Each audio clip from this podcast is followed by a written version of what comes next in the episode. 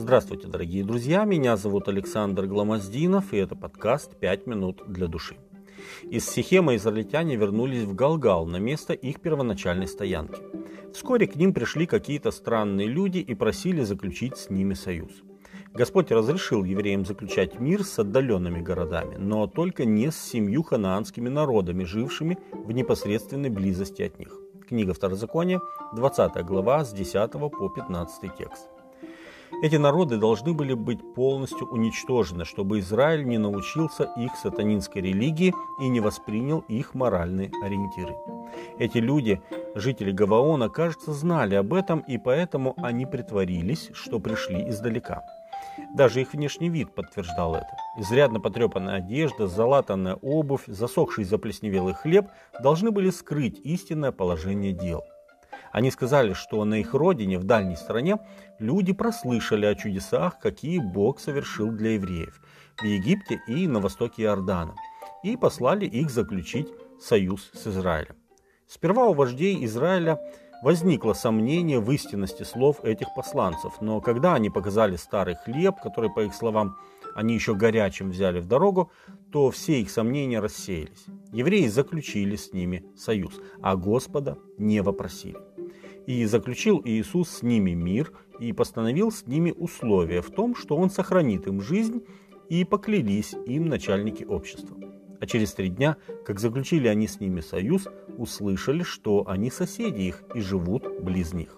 Книга Иисуса Навина, 9 глава, с 14 по 16 текст. Сознавая свое бессилие перед евреями, гаванитяне, чтобы сохранить свою жизнь, прибегли к хитрости.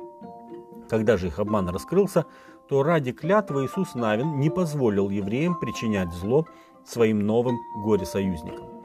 Но в то же время он определил их участь. Отныне гаванитяне становились рабами.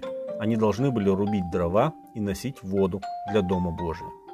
Участь гаванитян была бы намного лучше, поступи они честно с израильтянами. Хотя покорность Богу и сохранила им жизнь, но обман обрек их на рабство – Господь предусмотрел, чтобы те, кто порвал с идолопоклонством и присоединился к Израилю, пользовались благословениями завета. Они подпадали под определение пришельца, когда сам Господь гарантировал бы им безопасность и права наравне с Израилем. Ведь Господь прежде говорил, когда поселится, пришелец в земле вашей, не притесняйте его. Пришелец, поселившийся у вас, да будет для вас то же, что туземец ваш.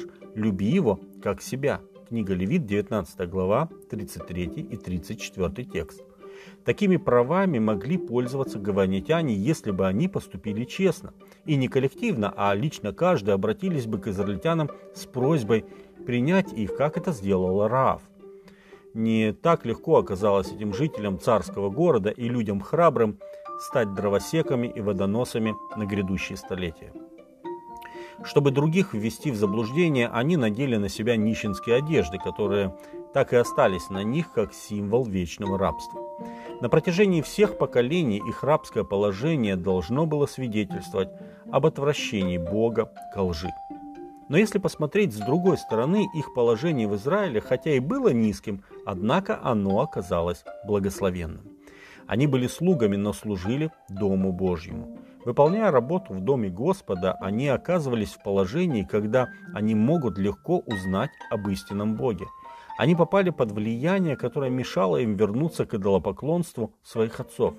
Несмотря на то, что они были рабами Израиля, они служили Богу, и во многом именно благодаря их труду огонь непрестанно горел на жертвеннике.